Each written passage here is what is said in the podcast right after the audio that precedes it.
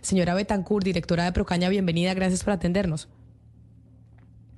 Muy buenos días a usted, Camila, a toda la audiencia de Blue Radio. Y bueno, antes de nada, desearles un feliz día del periodista a todos ustedes en el cumplimiento de una labor muy importante que tienen de comunicar al país. Muchas gracias, eh, directora, por, por esas palabras. Y entonces le pregunto su respuesta a esto que dice la ministra, porque palabras más, palabras menos, si es un reclamo a ustedes dos, a los directores de Azocaña y de Procaña Colombia, de dar información que no era precisamente actualizada con lo que está pasando en el gobierno actual. Sí, Camila, mire, más allá del tuit de la ministra, la realidad que vive el país es evidente. El mismo día del el 7 de febrero, ustedes publicaron en sus redes sociales un ataque que se estaba dando en Cajibío, a un, en el que tuvo que intervenir el Gaula porque había inclusive retención de personas. Pasó, ocurrió la semana pasada eh, una invasión a un predio que se llama La Carina, en el, en el departamento del Cauca que está cultivado en café.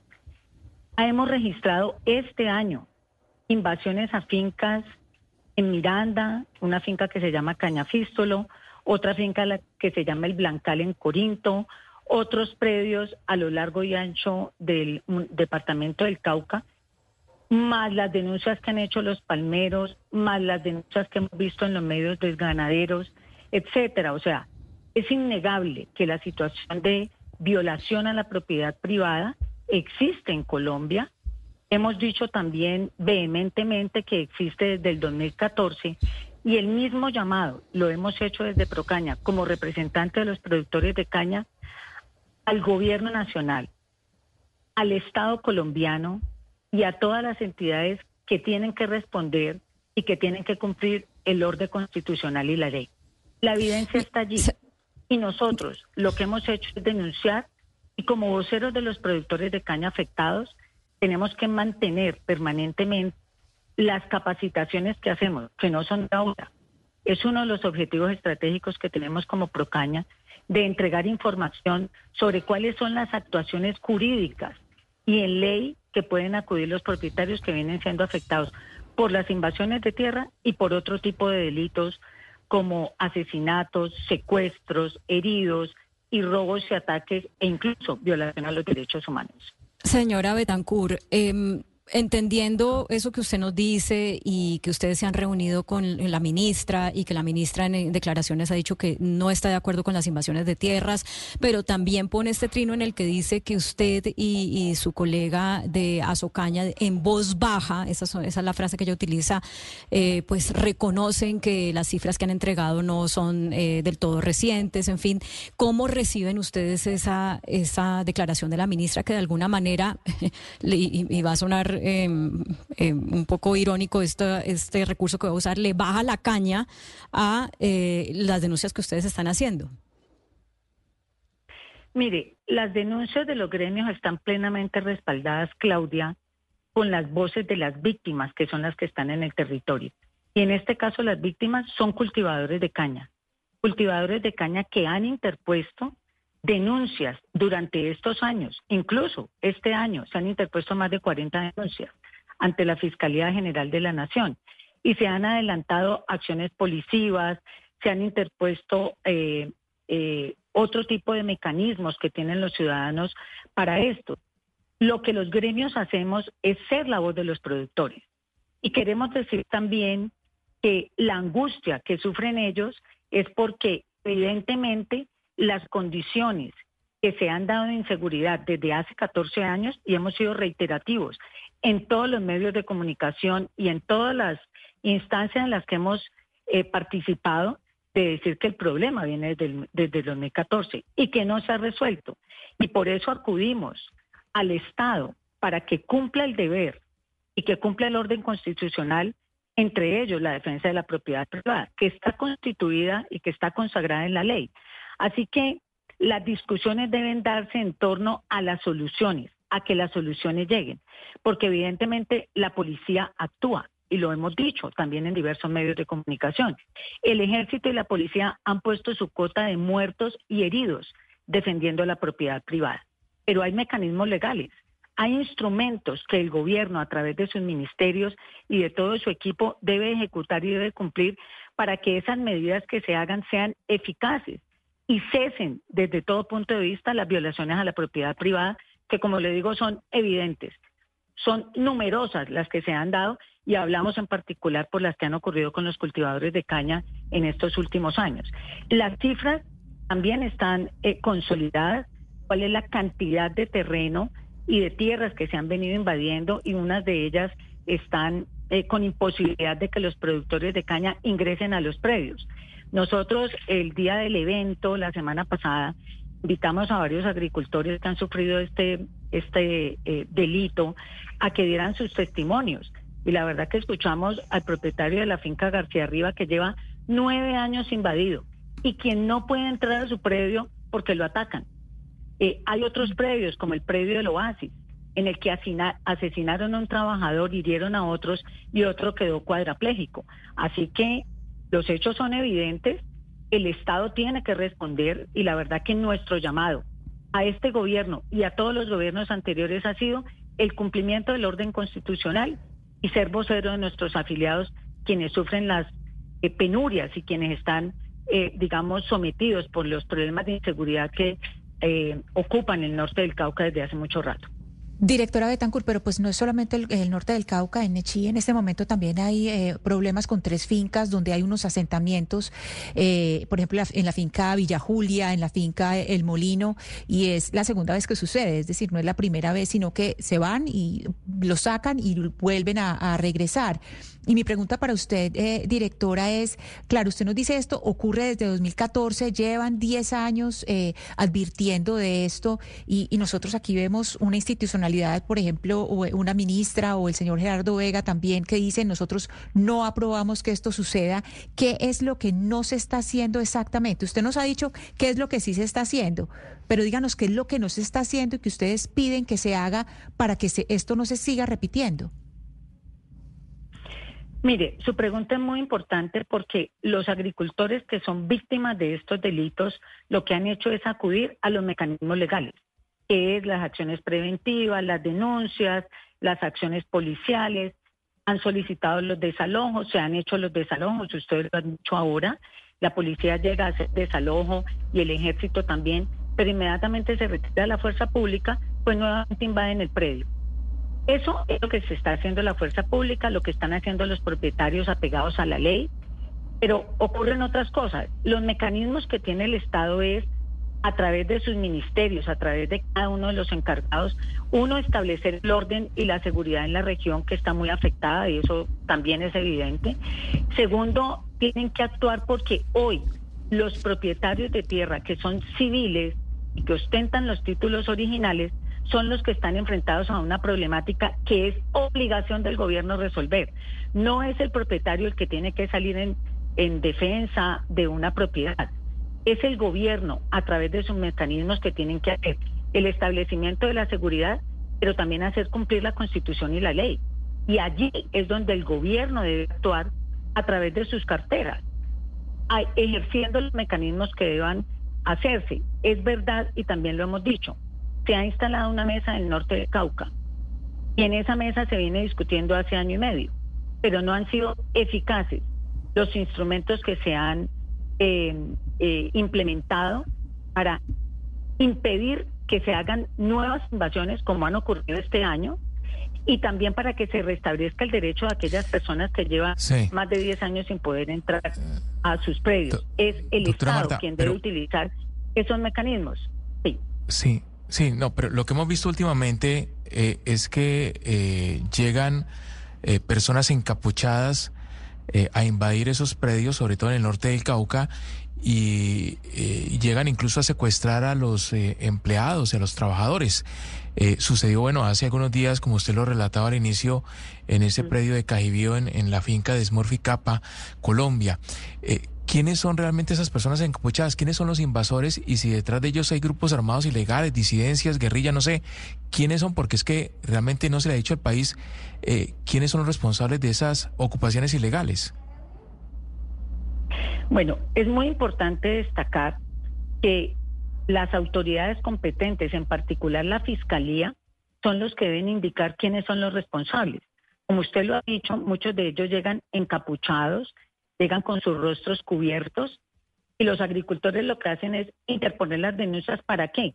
Para que la fiscalía, ya con los procesos que se llevan adelantados, determinen quiénes son los actores, hagan y expidan las órdenes de captura y trasladen a los jueces correspondientes. Pero la verdad yo no tengo pruebas suficientes para indicar quiénes son los responsables. Lo que sí es cierto es que es reiterativo la violación a la propiedad privada porque no hay eficacia en las actuaciones que el Estado debe eh, imponer para que los agricultores, como cualquier otro ciudadano, puedan estar tranquilos. Yo les hago una reflexión si a ustedes les llega, es que esto uno lo habla en una finca por allá y viene el norte de Cauca como lejano, pero ¿qué pasaría si a ustedes les llegan a su casa, entran unos invasores encapuchados? ¿Usted qué hace? Acudir a los mecanismos legales, poner las denuncias y esperar que el gobierno, a través de las autoridades competentes, le restablezca el derecho. Es que es lo mismo, la propiedad privada, rural o urbana, tiene los mismos derechos con unas complejidades y es que en el sector rural un agricultor se siente solo y los trabajadores que habitan en esos predios también están a merced de los grupos que actúan eh, y como sabemos todos en el norte del Cauca hay una complejidad enorme en materia de seguridad. Así que hay que insistir que las denuncias y el apego a la ley y la constitución lo hacen los agricultores, pero evidentemente hay cosas que no están funcionando porque aún este año se mantienen esas invasiones. Y por eso me parecía importante hablar de este tema, eh, señora Betancourt, porque estamos hablando de la institucionalidad y, una, y, la institucionalidad que se debe respetar, entre otras cosas, también es la propiedad privada. Por eso, gracias por, por atendernos, por respondernos desde Procaña a ese reclamo que les hace la ministra, no solo a usted, sino a otro gremio del Valle del Cauca sobre lo que está pasando con las tierras y la información que se está entregando al respecto. Mil gracias por atendernos a usted el día de hoy. Muchas gracias, Camila. Un saludo especial a todos. Mire, Camila, que la situación que la directora de Procaña eh, nos ha contado muy bien aquí en estos micrófonos sobre lo que se está viviendo en el Cauca, ocurre también de una manera muy parecida, casi que calcada en la región Caribe, Camila, con los ganaderos. Es decir, los ganaderos también, al igual que los cultivadores de caña, están siendo víctimas de ocupaciones y de invasiones de sus fincas, de sus tierras en la región Caribe. El mejor conocedor de la situación que se está viviendo en estos momentos es el doctor Juan Gonzalo Botero, exministro de ex viceministro de Agricultura y actual presidente de la Asociación de Exportadores de Ganado. El doctor Botero conoce muy bien la situación y nos acompaña también Camila para que nos cuente, nos relate exactamente cuál es la situación que se está viviendo, doctor Botero, por parte de los ganaderos en la región Caribe con lo que tiene, en lo que tiene que ver con las ocupaciones y con las invasiones de tierras. Oscar, mi saludo a ti, a Camila, a todo el equipo de Blue Radio y mi felicitación en el día de hoy por esa labor que cumplen. Efectivamente, yo creo que Marta en el procedimiento de los invasores la tiene clara esto se ha vuelto pan de cada día, Oscar, en la costa, si algunos quieran minimizarlo. Hoy tenemos problemas muy graves en La Paz Cesar, donde hace más de 20 días está invadido un predio. Problemas en Sabana de Torres, Santander, donde también se invadió un predio la semana pasada. Ustedes hablaron de Nechí y efectivamente ahí también tenemos problemas. El predio que había sido desalojado volvió a ser invadido y pues esta es la hora que, que no se ha podido recuperar. Yo los oía a ustedes ahora hablando sobre el tema ayer de los magistrados y hago un parangón, Oscar, con las invasiones de tierra. Algunos tienden a demeritar las invasiones, pero es que un solo caso de invasión de tierras que se presente es muy grave para la región y para el país porque eso alimenta el ánimo de otros invasores y esto se va volviendo un rompecabezas muy duro de surtir. Entonces la situación es muy grave, Oscar, y no podemos demeritarla definitivamente. Sí, pero, pero doctor Botero, ¿qué respuesta reciben ustedes de las autoridades? Es decir, aquí obviamente que ustedes son víctimas de la, de la ocupación o de la invasión. Cuando ustedes acuden a las autoridades, ¿qué respuesta reciben ustedes por parte de las autoridades? Oscar, la policía carabineros ha estado atenta en todo momento a, a las denuncias que hemos hecho, pero no hemos sentido el apoyo de otras autoridades. Resalto también al gobernador de Antioquia, el doctor Andrés Julián Rendón, quien estuvo muy cercano al tema de Nechí, pero no hemos sentido respuesta de otras autoridades que nos acompañen a los ganaderos de Colombia, que definitivamente nos sentimos solos, porque inclusive Oscar, la invasión es uno de los flagelos, pero la extorsión también. Hoy se volvió costumbre en la costa que los grupos ilegales, Oscar, pidan 20 mil pesos por cada res y 20 mil pesos por hectárea. Ese es el pedido en varias regiones de la costa atlántica y esa es una carga nueva para el ganadero muy difícil de sufragar. De lo que usted nos está diciendo, señor Botero, lo que usted nos está diciendo es que ustedes, al igual que en el Valle del Cauca, como estábamos oyendo de la señora Betancourt, en la costa caribe también sienten o no, pues no se sienten respaldados por la institucionalidad y el gobierno colombiano para defender la propiedad privada de las tierras y particularmente por el Ministerio de Agricultura? ¿Es lo que usted está queriendo decir? Camila, la ministra Jennifer Mojica ha sido solidaria con nosotros, ha dicho que ella no permite las invasiones ilegales de tierra. El doctor Gerardo Vega, cuando estuvo en su momento en la Agencia Nacional de Tierras, dijo que el problema no era tan grave, pero yo me ratifico, Camila, una sola invasión en el país, en la región, es muy grave en la defensa de la propiedad rural en Colombia. Solo hemos sentido el apoyo de la policía de carabineros. Nosotros aspiraríamos un mayor apoyo de otras instituciones del Estado que hagan valer la propiedad de los ganaderos que ha sido eh, que es legal y que, y que ha sido trabajada con el sudor de sus frentes. Me sorprende escuchar esto que usted está diciendo, señor Botero. ¿Sabe por qué? Porque un representante del gremio ganadero más importante, como es eh, Fedegan, José Félix Laforí, está en mesas de negociación del proceso de paz que está adelantando el gobierno del presidente Gustavo Petro y está muy cercano a esa institucionalidad que hoy gobierna Colombia. ¿Qué les ha dicho, por ejemplo, ese líder gremial, José Félix Laforí, de los ganaderos?